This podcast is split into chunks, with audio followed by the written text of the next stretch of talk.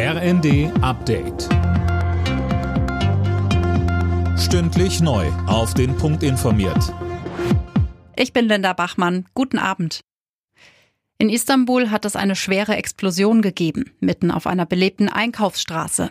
Mindestens sechs Menschen sind dabei ums Leben gekommen, mehr als 50 weitere wurden verletzt. Der türkische Präsident Erdogan spricht von einem Anschlag. Vor sechs Jahren gab es schon mal einen Anschlag auf der Einkaufsstraße. Damals bekannte sich die Terrororganisation Islamischer Staat zu der Tat. Auf seiner Asienreise hat Kanzler Scholz heute einen ersten Stopp in Vietnam eingelegt. In einem Gespräch mit Ministerpräsident Chin ging es vor allem um eine engere wirtschaftliche Zusammenarbeit. Scholz forderte im Anschluss aber auch, dass Vietnam sich klarer als bisher gegen den russischen Angriffskrieg in der Ukraine stellen müsse. Das internationale Recht ist die Grundlage für Frieden, aber auch für die Stabilität und den Wohlstand unserer beider von freien und offenen Handelswegen abhängigen Länder.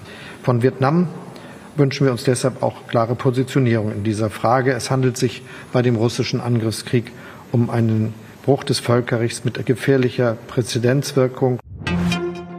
Im Zusammenhang mit den seit Wochen andauernden Protesten im Iran hat es jetzt ein erstes Todesurteil gegeben. Ein Demonstrant wurde unter anderem wegen Störung der öffentlichen Ordnung schuldig gesprochen. Wegen des brutalen Vorgehens gegen die Proteste will die EU morgen neue Sanktionen gegen den Iran beschließen. In der Fußball-Bundesliga haben sich Mainz und Frankfurt unentschieden getrennt. Am Ende stand es 1 zu 1. Die Frankfurter setzen sich damit am letzten Spieltag vor der Winterpause im oberen Tabellendrittel fest. Mainz überwintert auf Rang 10. Alle Nachrichten auf rnd.de